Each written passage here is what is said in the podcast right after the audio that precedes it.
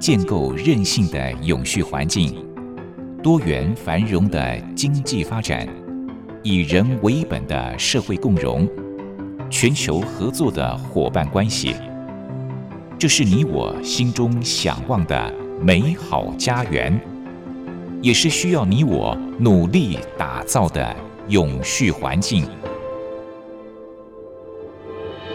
美丽台湾，永续家园。本节目由教育广播电台与台湾永续能源研究基金会共同制播。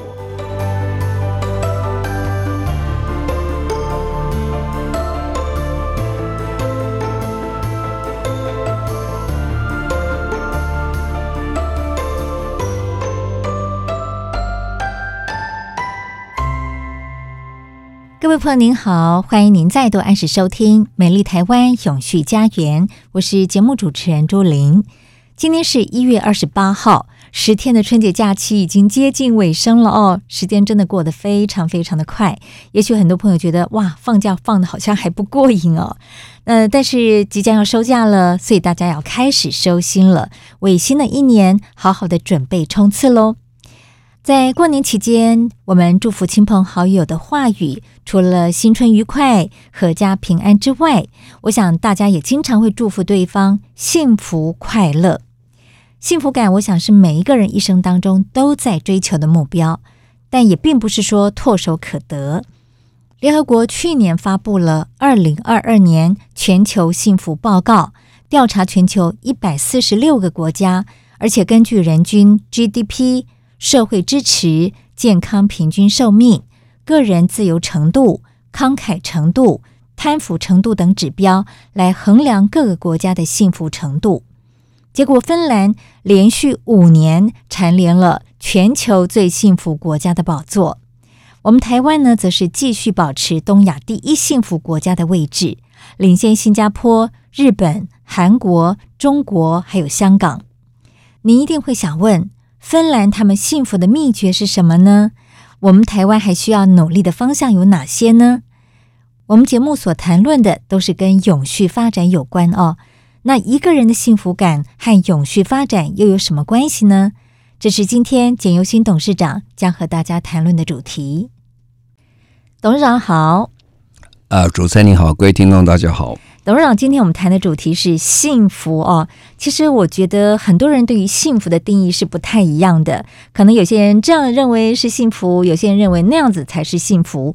那董事长您自己本身对于幸福的定义是什么呢？好，每个人啊对幸福的定义也不一样哈。那其实我们在讲联合国永续发展十七项目标，最后的结果，人类要永续啊，永续。的很重要的观点，就是你感觉到你对这个世界也很满意，对外界也很好。一方面是社会国家提供你一些资源，一方面你个人感觉的很好。个人的感觉啊，有时候比比外在的这个所谓啊所提供的这些东西更重要啊。因为即便是在非常好的物质生活环境下，人感觉到很落寞、不幸福啊。那是一种心灵的感受，心灵的感觉。所以我觉得心灵是说幸福嘛，觉得哎，活得很愉快哈。那这个呃，你所想要想做的事情都可以做到，你要的事情也都可以达到啊。当然，这也牵涉到你到底要什么哈。如果你要说好，我今天要有五亿财产了，啊，你永远做不到，你永远有落寞，这个没有成就感。但是。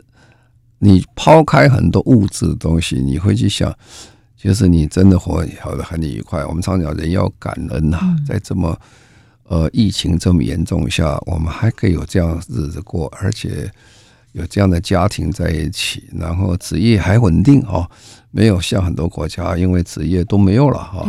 啊，那这种时候你会感觉到很幸福。啊，现在还有小确幸了啊，小小也感觉很好。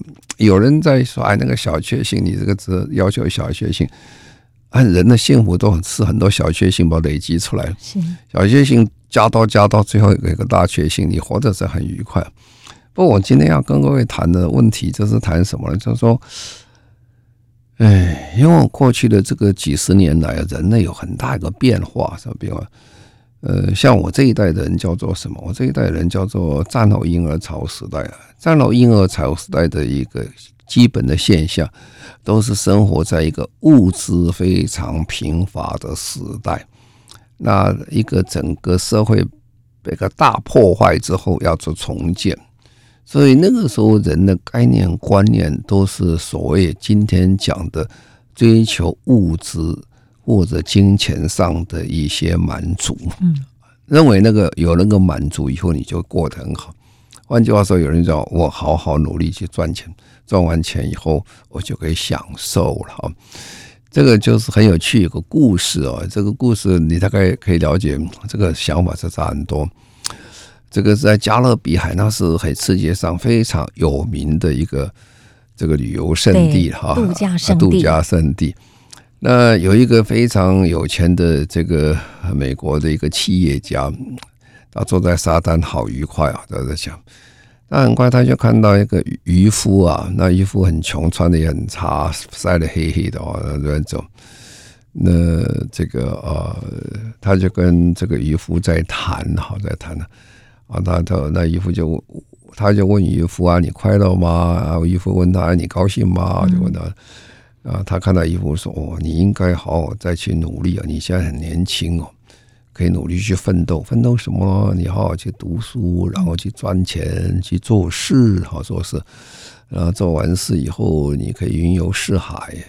那最后，你到人生比较年纪长年长的时候，你你可以叫到沙滩上晒晒太阳，也。”就享受人生很愉快，是就可以跟我一样在这里度假度假了。那渔夫说看了半天说不需要啊，我今天就这样啊。对呀，我天天都在这里 度假，我很愉快啊，我也没有不好啊。那钱对我没有什么用啊。啊，所以这物资的概念是不相同的哈，那是完全不一样，所以幸福感也是完全不一样。所以，这种战后婴儿潮呃出来的人，大部分都在那个时代里面，父母亲的告诉：好好努力，好好念书，好好赚钱，好好做事，哦，这样你人人生就会过得很愉快啊。那个时候，他所买不到东西，都觉得可以用钱来买得到。啊，那个时代的思潮哦，很重要一个人，从一个呃到一九八零年代还是很强哈。一九八零年代。这个美国总统的一根啊，跟英国的柴契尔夫人呢，在推动一个所谓新自由主义政策。它目的在哪里呢？因为我们政府定了很多政策，其实很多政策带有点社会主义的概念，希望大家一起过得很好哈。那连我们的宪法都是一样啊，我们宪法节制资本呢，这个呃，让这个这个财富稍微平。比较平均的分配给大家哈，所以我们还平均地权条例等等啊。可是那个时候，呃，雷根呢跟柴柴契尔夫人他们新自由主义，他说法规要松绑，要减税，要自由化啊，全球化要开始，从那时候全部开始。那还要叫做呃比较利益以后的全球的分工。哦，的确呢，这个是创造非常多的经济的成长哈。可是到二零零八年呢，就发现说你金融海啸来了。为什么？因为你没有这个节制，以后呢，这个有钱人越来越有钱的人非常的贪婪了，所以有非常多华尔街的银行家，他就是为了自身的一些利益，他完全忽略掉大众的利益，就要造成非常大的困难啊。所以这个时候就变得很大的影响，就说什么？到底这样是对不对啊？我们在追求什么啊？我们人生最后要追求很幸福愉快哈。我们常常这个呃讲小小学的时候通童话故事啊，从此公主跟王子就过得很快乐幸福的生活。那到底幸福快乐是什么了？啊，那个时候其实。呃，也就在一九呃两公元两千年的时候，那时候联合国在推推动了千禧年永续发展计划，他希望世界上能够平均一点，大家可以一起来成长，一起好。呃，等到这个呃二零二一年发生这么大的这个呃疫情的时候，二零公元两二零二零年、二零二一年，这过去三年年这么大疫情的时候，人呢又开始做嗯这样的日子哦，呃。怎么样，大家可以更接近一点？其实，呃，一般的讲起来，在西方世界里面就觉得，在疫情之后的人们比过去多一些守望相助、互相协助、帮忙啊，大家一起来解决问题，其实是一个很正面的啊。呃，OECD 啊，就是经合经合经济合作贸易组织，在二零一一年的时候就开始在想这个问题了。如果追求这个呃金钱不是我们唯一的目的，也不是幸福的泉源的时候，那我们应该去追求什么呢？啊，所以他就编了一个叫做幸福生活指数。啊，因为我们要去掉一个简单的数字啊，什么叫简单数？现在简单数字叫 GDP 啊，国家生产总额，然后还有人均的生活总额，那大家在比谁比较有钱，谁比较没有钱。可是比到最后，这个也不对，因为各国的这个币值又不太相同啊，各国的这个呃生活水准也不太相同，所以它又又变啊，它就是购买力的平均指数。这都是比较简单化的一个呃币值的概念啊，那个金钱的概念，呃是可以表达说某个国家物质比较好一点，但未必是真的很好哦。那比较穷的国家。不是比较穷，就是国民所得这个 GDP 平均是比较低的国家，像尼泊尔，而他们的幸福指数很高的啊，它并不差了。或者是不丹，之前也是世界上最好的国家，它比那个先进国家好的很多了。哦，所以这个时候他就开始想啊，怎么样让衡量这个标准，而不要这一个简单的数字啊。我们常常会讲说，哎呀。这个这个冰冷的数字不能代表人民的幸福感啊，所以这个我们等一下就会仔细来谈一下，有哪几个数字我们觉得未来啊要很小心的来看待，然后跟永续发展目标接近的大部分都会比较好一点。那我们等一下做个说明。是我们过去都会认为说经济条件好、收入高就一定比较幸福，其实这样的观念呢，可能要有一点颠覆了哦。当然，这个经济条件好、收入高是必要条件之一，但是呢，还有其他的要件也能够决定是不是幸福。那待会儿呢，董事长会进一步跟大家做分享。休息一下。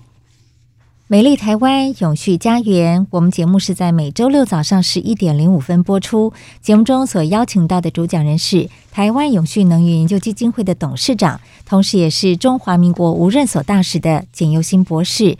那么今天谈的主题是迎接新年，你的幸福指数有多少？好，那刚才我们提到说，其实经济条件好，收入高。呃，固然它比较容易达到幸福感，但也不是绝对的哟，并不是唯一的条件。那接下来董事长就要根据一些报告来跟大家做进一步的分享。好，那刚才讲过，说是其实联合国还有国际上组织都在想这个问题了，因为在这种新自由主义下过度的膨胀经济的发展以后。啊，忽略掉其他的因素，比如说社会因素、环境因素，其实人类不会更幸福，所以才会产生所谓现在的企业永续发展啊，永续发展目标十七项出来，一项一项单独再去查哈。那刚才讲 OECD 他们开始编了，编了以后呢，其实联合国也很注意这个事情。那个国际上其实有个日子叫做国际幸福日啊，嗯，这个三月二十号啊。那么每年在这个三月二十号以前哦，这个联合国就会公布二零多少年了哈，比如说今年就二零二三年了，全球幸福报告啊。联合国其实做了非常多的报告，这个报告非常有意思啊。呃，报告之后你才会了解做个比较到底我做的对不对啊？我们觉得很好啊，有时候蒙头说我们很幸福，哎呀，那其实也不见得。那有些人我们这个做的非常好，那其实别人做的跟你不相同，觉得更好啊。这个报告，所以它不只有幸福报告啊，还有贫穷、饥饿啦、永续发展目标，什么都有，还气候变迁都有。好，那这个呃，在去年啊，去年二零二二年呢，它有个全球永续报告。他调查一百四十六个国家，他根据什么了？啊，他几个项目啊？第一项还是我们平常所习惯的，叫人人均的 GDP 啊。但是很重要，人均 GDP 不能代表全部啊。那代表什么？后面还有什么东西？社会的支持啊，健康的平均寿命啊，个人的自由程度啦、慷慨的程度啦、一个贪腐社会的程度啦，呃，各种指标啊，通通把它合在一起，会得到一个比较完整的一个全貌。说那个社会是什么？你活得愉不愉快？好，那我们就在看到，它既然有公布嘛，就有名次。那个名次看起来哦，你看了以后会觉得很羡慕这个北欧的国家。第一名啊，就第一名就是芬兰哦，它已经在过去五年连续都是第一名啊。那第二名是什么？第二名就是丹麦，在了冰岛，在了瑞士，在荷兰哈。啊，这这一二三四五哈。台湾在去年的时候是二十六名哈，不错的哦，二十六名在名次二十六不多了，但是如果是说。亚洲来比较，东亚是第一名哈，是比新加坡、南韩都要好哦，是这样。那很有趣了，为什么这个北欧的国家会这么好？是啊，它原因在什么地方？他当然会公布了哦。那你看了以后，你会觉得，哎，他觉得是有道理的哈。芬兰人很得意啊，芬兰人常会讲一句话，他说：“出生在芬兰就像了中了大奖一样。” 其实老实讲，如果台湾人其实芬兰人过不了日子，为什么？那个地方哦，冬天哦很冷，不但冷哦，它这个白天看到太阳时间很短哦，日照时间很短啊，你早上起来很晚很晚才看到太阳，然后没有看到多久，太阳又不见了哦，它几乎是漫漫长夜哈。那夏天呢？哦，就是都是太阳哈。你打高尔夫球可以打三场都打不完，十八个洞，那可以继续打，打到你没有体力为止。啊，可是那个地方的人，以台湾人刚刚去会很不适应，为什么？有时候一不小心会得忧郁症啊。对。所以他们北欧的人很希望，都冬天有时候就到南部的地方哦，好像候鸟一样去度过一个这个比较温暖热的一个天气会好一点。我常形容自己是向阳的植物，要是我住到那地方，我可能也会得忧郁症。忧郁症，我们连外语教官派到哪里去都有得过忧郁症啊，他们的眷属也都忧郁症，因为你这个很难呐，又碰没有什么朋友去啊。所以会跑到北欧去啊？这个人是不多的，尤其在那么冷的冬天的时候会去很少，夏天是不错了哈。那那就在看了，他为什么会好？那如果照这个呃美国的 CNBC 的报道来讲讲，他第一个最重要是什么？友善的生育啊，脱婴的政策是最重要啊。这个是在台湾今天是是国家的问题啊。我们一直在想，为什么我们孩孩子不生啊？去年又减少了，只剩下十三点五万的样子。啊那在在芬兰呢，新手妈妈，你马上生了小孩，就有一个超过六十件婴儿的用品的育儿保育箱，从温度计、奶瓶、毯子、睡袋到衣服，统统尺寸都都有。呃，哎呀新手妈爸爸妈妈可以到十个月的育婴假哦，好幸福哦，十个月是很长的很长了哈，十个月孩子都长得不小了哈。那他们一定很勇于生孩子，是啊，所以他们，所以这个时候我们也在想我们自己的问题啊，为什么大家不生了？其实，呃，这个这个整个工作还经费的负担太多了。那其实他们的政策就是等于国家负担很大的一个责任，一起帮大家一起来养啊。那第二个就是呃，医疗保健的健康哈。还有这个教育制度啦，这个智慧城市的规划，它做得非常的好。当然，我们台湾的医疗健保是在全世界也是顶顶挂挂的哦。但是我们的教育制度啊，还有智慧城市规划上，我们都还有努力的空间呢。其实你只要看报，每天都有人在讨论教育问题啊啊，大家都不满意啊，大家都不满意。那。你教育教育制度好的话，出来的话，大家工作机会多，什么也好，然后生活品质高的时候，当然会比较好。好，那那这个他们芬兰的人哦，这九成哦都会注意到，所谓生活是达到平衡的状态啊。你有钱是一回事啊，愉快是一回事啦，哈，你工作是一回事啊。啊，休闲是一回事，要达到个平比较平衡的状态。基本上讲起来，北欧国家他们都很注意这个问题。嗯，那再来就是说，北欧国家就是在我们 SDG 的第十六项和平跟信任机构的问题。呃，大概全世界现在都都有普遍的现象了，在民主国家，特别是以美国为首民主国家，对政府的机构很多机构都不是很信任啊，对大企业也不太信任啊。这个人与人之间缺乏信任的时候，经常人会不太愉快。那你总觉得，哎，这个人对我不好，那个人对我不好，什么问题？你感觉是就比较差一点。这一点他们的水准表现的非常好。如果你说要什么什么衡什么东西来衡量他，你觉得好不好？就看一个，就是说。在一个大难来的时候，疫情来的时候，呃，他们的这个处理状况，老百姓愿不愿意跟政府合作，做得好不好？他们做得不错。他们的这个呃死亡率，从新冠疫情死亡率再讲起来，从二零二零二一年的时候，每十万个人哦，有二十七个人呃感染新冠病亡，呃新冠肺炎而死亡。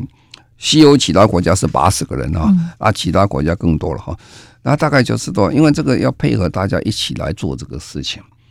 那么呃，还有一点就是说，嗯，在二零二二年的时候，联合国所发布的这个报告里面，其中比较人们在疫情前后的表现的正向、负向的情绪到底怎么样？你你如果情绪比较好的话，就比较好一点；那情绪不好，压力就很大。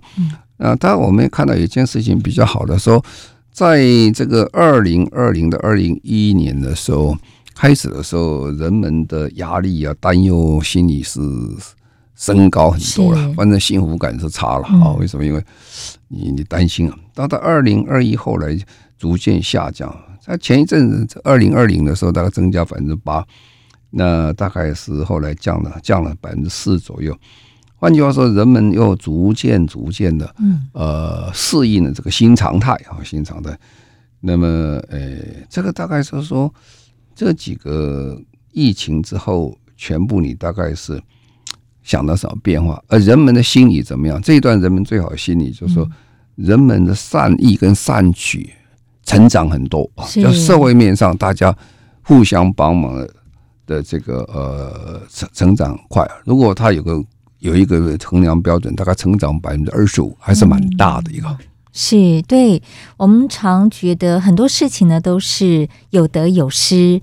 新冠疫情带来全球的恐慌，那时候呢，的确有好多人因此生病，甚至是死亡哦。但是从另外一个角度来想，它让大家更重视健康，而且彼此之间的互助合作也增加了，所以。这又是德的一面啊，很多事情好像就会有一体两面。那刚才董事长提到了芬兰，他们已经是蝉联五年全世界最幸福的国家这样的宝座，他们的育儿环境啦，他们的医疗体系、教育、城市规划，有很多都是值得我们学习的。那么台湾呢，在去年二零二二年，呃，也是蝉联了这个东亚第一幸福国家这样的位置。那但是我们还有很多地方是需要改进的，待会儿呢，董事长都会逐一的跟大家分享。好，我们先休息一下。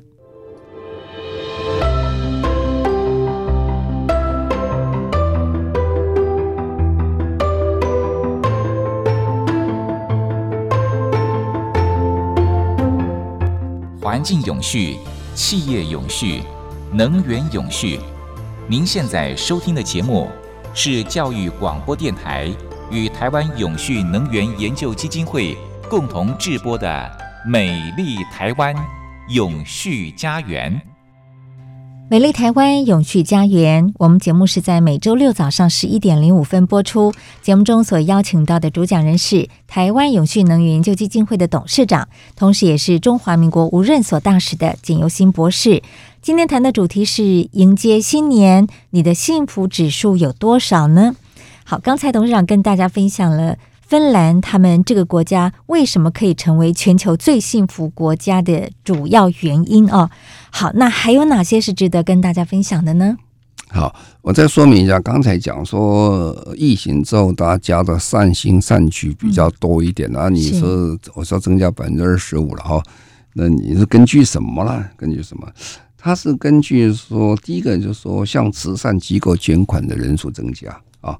那帮助陌生人的比例增加，啊，人民参加志愿服务啊，志工的这种善行的比例增加哦。那这个其实在台湾呢也看到这种状况哈。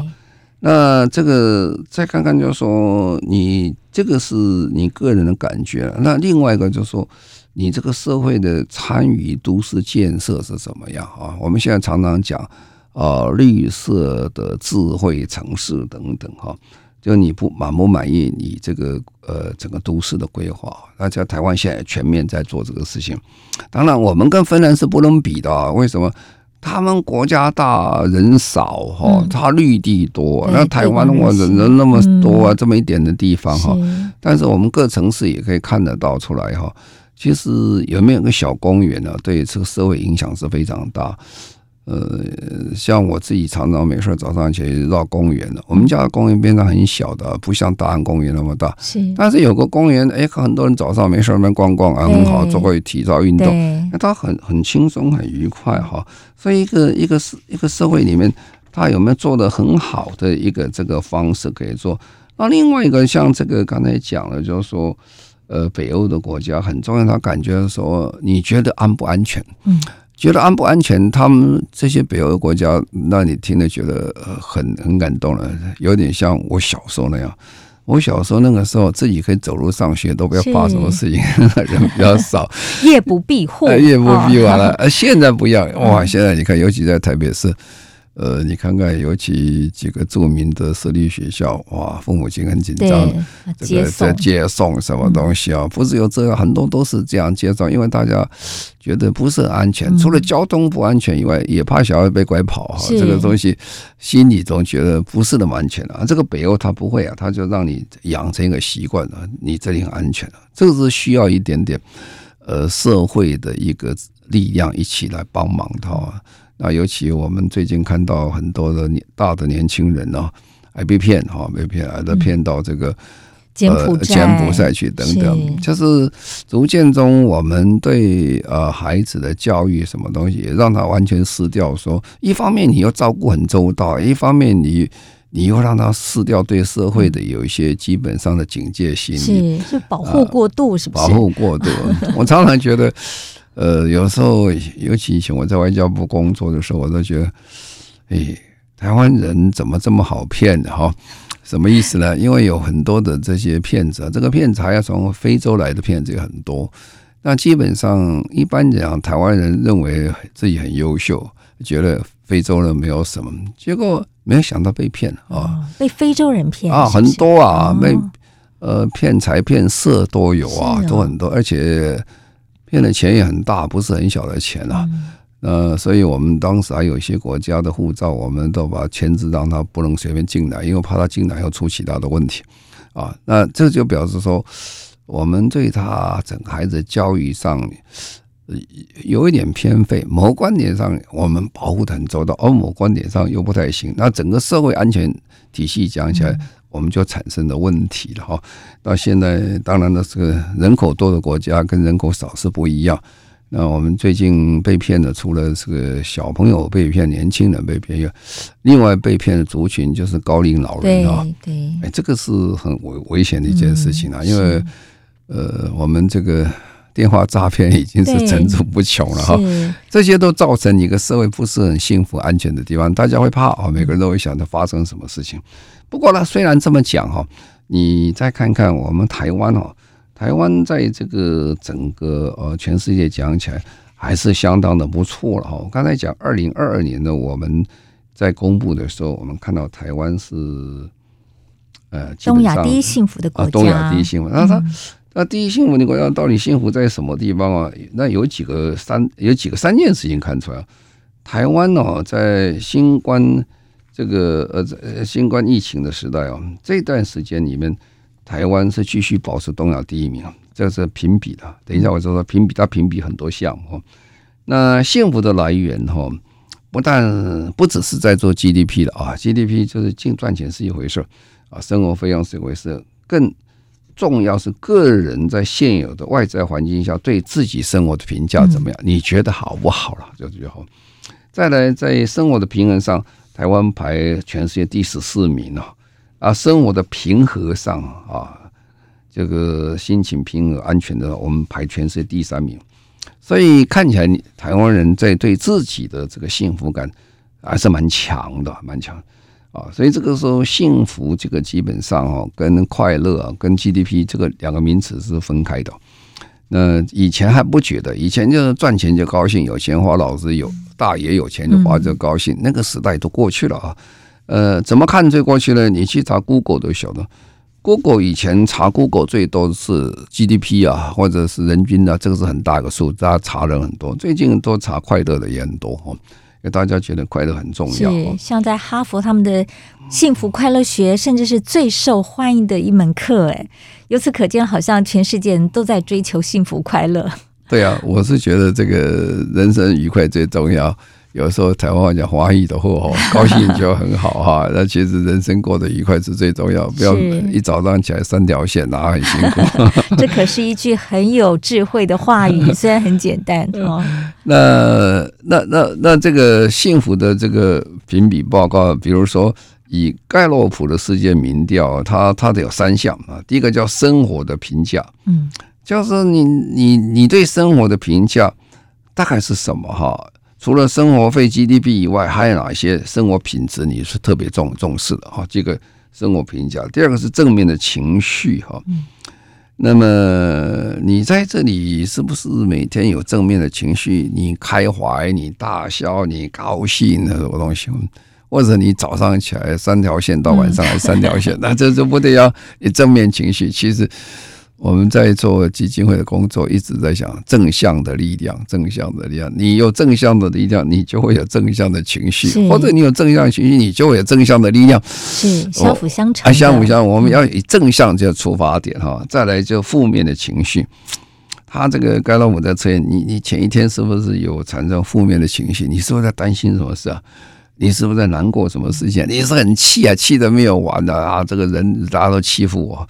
那这几个东西把它做哈，那么盖洛普做的时候，跟联合国刚才做的是不一样的哦。联合国刚才讲了很多项目哈，那盖洛普讲起来，呃，这样讲，芬兰还是第一名啊。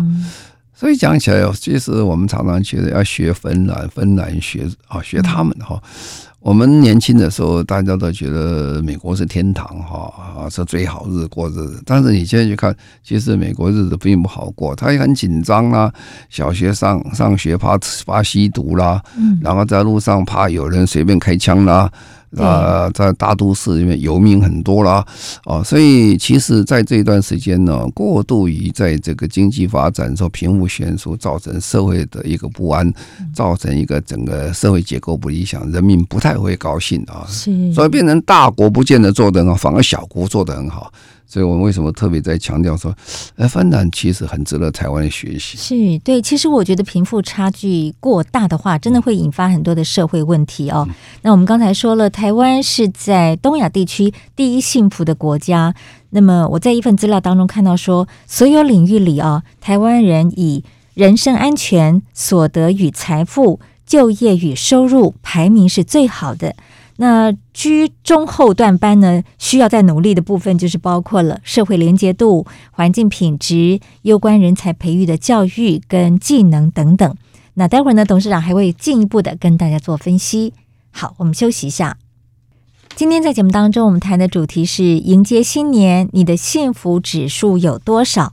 呃，刚才听了董事长他的分享，不晓得朋友们是不是在自己的心里面也为自己的幸福度打了一个分数哦？好，那刚才提到说，台湾呢是持续的保持了呃东亚第一幸福国家这样的一个位置。那当然，我们有很多的优点，也有些需要改进的部分。接下来，董事长继续来分享。好，那影响台湾哦，在联合国这里面出来的结果哈。大概有哪几项？为什么台湾还在东亚这么突出了哈？我们实际上讲，我们跟欧洲国家还是有点差距了哈。虽然讲说台湾最近经济的程度增加很多，但是在其他方面我们是比不上欧洲，但是比其他国家好很多哈。我们还是很强啊。那这个在全世界排二十几名也不是很容易啊，一百四十五十国家去做评比，你们这是很高的啊。那第一个就是说有几项哪些特别强了？除了这这一次报告的时候，当然 GDP 它还是考虑的因素之一的哈。呃，GDP 当然大家觉得这个数字还是很冰冷啊。不过冰冷呢，后面还是有一点可以值得支持的，就是在呃这一段疫情发展的过过时时代里面，大部分的国家经济都是负成长，特别是二零二零年啊，那我们是正成长啊。而且到二零二一年的时候，大家开始成长，我们还可以再成长百分之六点二八。嗯，哎，这个是很厉害的啊。当然有人讲啊，这个只是呃，这个所谓的半导体业等等的赚钱，其实不然呢。其实很多行业也欣欣向荣哦。百分之六不是那么容易的事情。其实我们在这一段时间成长的百分之，前面是百分之三，百分之六，后面有个百分之三左右，大概我们成长百分之十几啊。相对的于其他国家是变贫穷啊，所以感觉上虽然有人不太满意，但相对这都比较的哈，比较所以还不还算还可以哈。那另外就是我们的预期寿命哈，就是现在我们的八十岁左右是很好的啊。啊，当然我们也有问题了哈，这是有我们在谈的，就是说呃健康哈跟这个寿命还是不太一样的哈。意思就是说我们平均大概。呃，到过世前大概有七年左右，要不是坐轮椅，坐什么行动不便，或坐在卧在床上，这比北欧是差很多哈。其实差最多是谁啊？差最多是英国女王哈。嗯，对，好像她只有一两天就走了，好了不起，而且她九十几岁啊。哎，这个就是健康跟预期寿命之间差异。我们现在的预期寿命比过去是高很多了啊。呃，我记得一九五零年代，我们平均寿命那个时候在五十六岁左右哈。哦，才五十六岁。哎，那个时候五十几岁的女女士就很看起来很老了，好像背有点驼啊，绑个揪揪在头头后面的，就就阿伯那种形象。啊，现在不是啊，现在蹦蹦跳到七八十岁还个蹦蹦跳，好得很啊。啊，所以这个有点差别。那再来就是说慷慨啊，慷慨，看我。台湾其实是一个很慷慨的国家哈，我们每次全世界发生灾难的时候哈，我们的很多的捐款。捐款哈，呃，善款不但在台湾，而且捐到国外去了，一不小心会捐成全世界第一名。像日本，像日本，我们觉得我们全世界第一，哦，也日本人非常的呃意外说哇，台湾人对他真好。其实我们对大家都很好，我们是一个非常慷慨的一个国家。那对贪腐认知的程度哈，那当然也有人说现在还有贪腐，但是要比过去好很多了。这跟比跟全世界各国比较起来，我们基本上还是算呃比较干净的国家哈。那么另外就是说，对生命重大决定的自由度，基本上呃你不会受到影响，不会说国家派你做什么你做什么，你想做什么就做什么，你一生想做什么事情你可以做啊，只怕你能力够不够的问题啊，不是说。呃，社会给你一个障碍，说你你过不了哈啊，所以这些东西会造成我们在台湾这段时间比较起来哈，人民觉得自己比较上幸福感比国外要多啊。我刚才讲那个幸福感是双两个方向评，一个你自己感觉怎么样啊？那另外一个就是说，呃，整个社会的一个整个结构架构让你觉得怎么样？社会结构架构就是刚才讲。呃，你都市的建设啦，教育的系统啦，这些，那么，但是人是永远不会满意的了哈。那我们也不是说我们一定是最好啊，因为前面还那么多人比我们好。但是这都是比较，这比较。我今天所谈的都是比较东西，不是说绝对值哈。我是觉得在这种状况下，呃，我们可以做到生活上是比较平衡的了哈。而且生活上比较平和哈，你不不会感到社会的暴戾之气哈。其实，在台湾就这样，我们在台湾，你晚上夜里十二点钟到 Seven Eleven 买东西，你从来不会觉得呃有问题啊，你就你就去买了，然后放心的就去。但是你要出国，你你到欧洲去，每个人都告诉你小心啊，你那皮带不要摆前了，那个这个皮包要抓抓紧一点啊，然后。呃，路上如果有几个人往你靠的时候，你要小心一点，他是不是 要要抢你的东西、偷你东西？这在欧洲非常多了，很普遍，而不是只有在呃南欧啦、葡萄牙、西班牙，那因为也也有不少流浪的吉普赛人。你就算是在巴黎、在伦敦也是一样，也就是一样，就是你那种社会的啊平和感、安全、安全上是觉得比较差一点啊。那心灵的平平衡呢，那是还有对这个平静的一个这个呃偏好啊。那逐渐的，我们也慢慢习惯了。早期的大家旅游的话，哈，很多国家要跑，我们就是旅游团呐，一个团一个团就很多人去跑。然后到欧洲去的时候，我那时候记得我在英国，大家都讲学过童话，我这个两个礼拜也要跑七个国家哈，那真是走马看花。那个时候，因为他讲要把钱赚回来哦，有这一天可以保三国，你说一天怎么保三国？是啊，你都在拉车啊，你你从这个荷兰走到比利时，走到法国，要一从从早一晚到晚是可以走得完哦。哦，你没看到什么东西啊？你是看到旅馆啊，看到飞机场，看到火车站啊，其他都没有，这很可惜啊。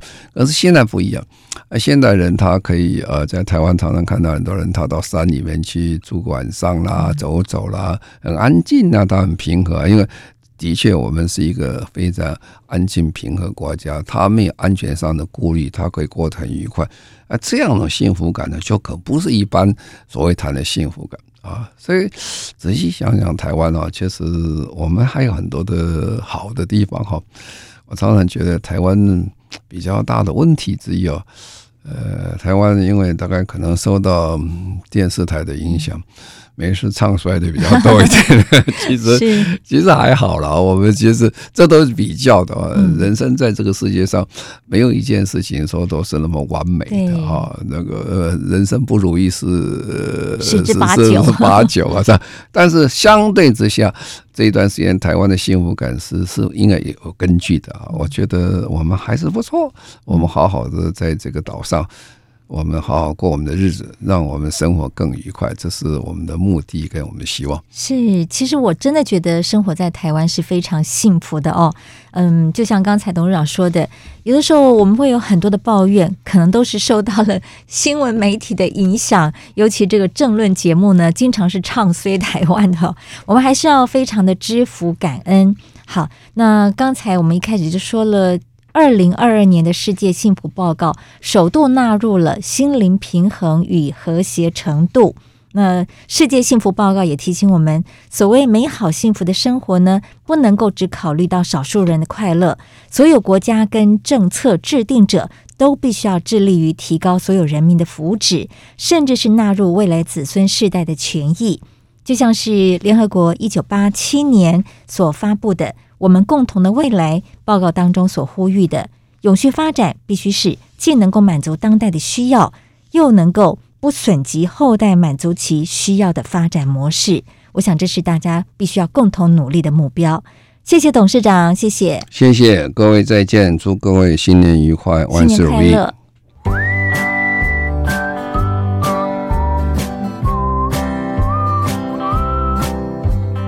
永续。不是远在天边的口号，而是日常生活的实践。Go Green，在生活中做一点小改变，就能拥抱更美好的世界。请听绿色生活提案。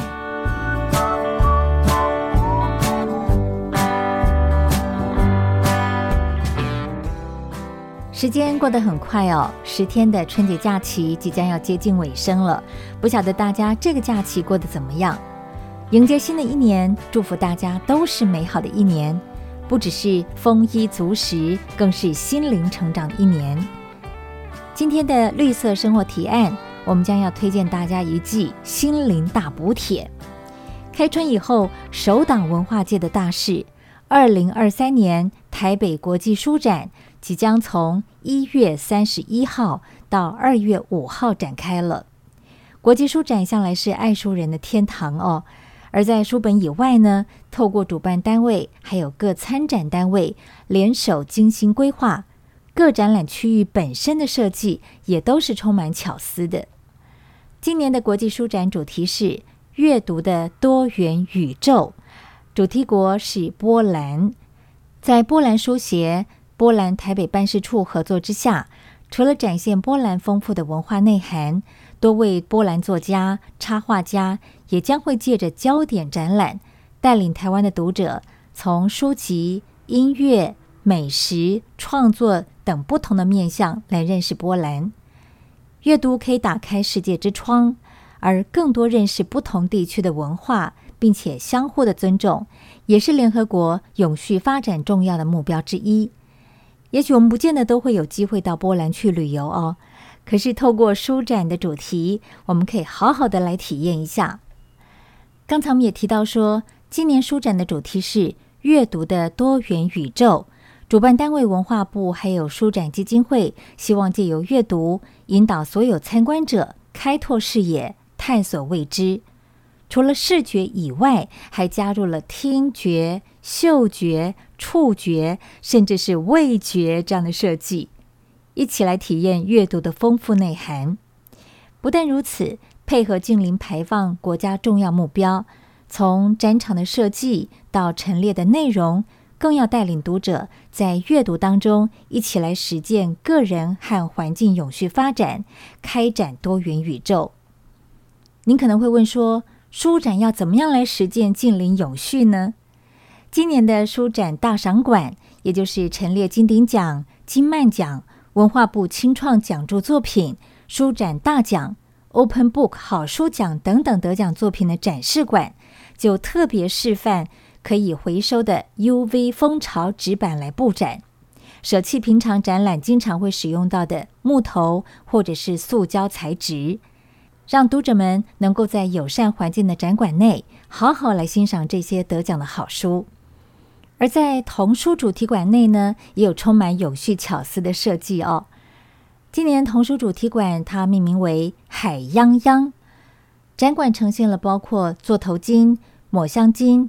白海豚、鹦鹉螺等十六种的海洋生物，带着大小朋友从立体结构、平面意象和文字作品等各个面向，融合文学和科学，一同来深入探讨海洋的奥秘。在童书馆内呢，当然是少不了各种可爱的美术布置哦，再加上各种精致又不失童趣的互动活动。可以轻松的在这个参观过程当中，来进一步了解、认识各种海洋生物的名字、长相，还有台语发音，增进对于海洋以及海洋生物的认识。而整个展馆主题内容，除了对应联合国永续发展目标第十四项“关心海洋生物”之外，展馆本身也非常用心哦，特别以国产材柳杉来搭建，值得大家前往去参观。经常听我们节目的朋友应该都知道，永续其实不光只是环保爱地球，人和人之间互相的尊重、多元文化互相理解交融，其实都是永续发展的重要内涵。今年的国际书展从一月三十一号到二月五号，在台北世贸一馆展出，十八岁以下的小朋友还有青少年是可以免费参观的。另外呢，我们也鼓励大家尽量搭乘大众运输，降低碳排放量。那么，桃园以南或者是宜兰、花莲、台东等东部地区的听众朋友，不限年龄，只要您凭着当天的台铁或者是高铁的这个票根，就可以免费入场参观了。为了建立大家长久阅读习惯，主办单位也推出了寒假阅读护照。完成挑战就可以兑换纪念品，非常欢迎有兴趣的朋友预留您的时间来一趟永续阅读之旅哦。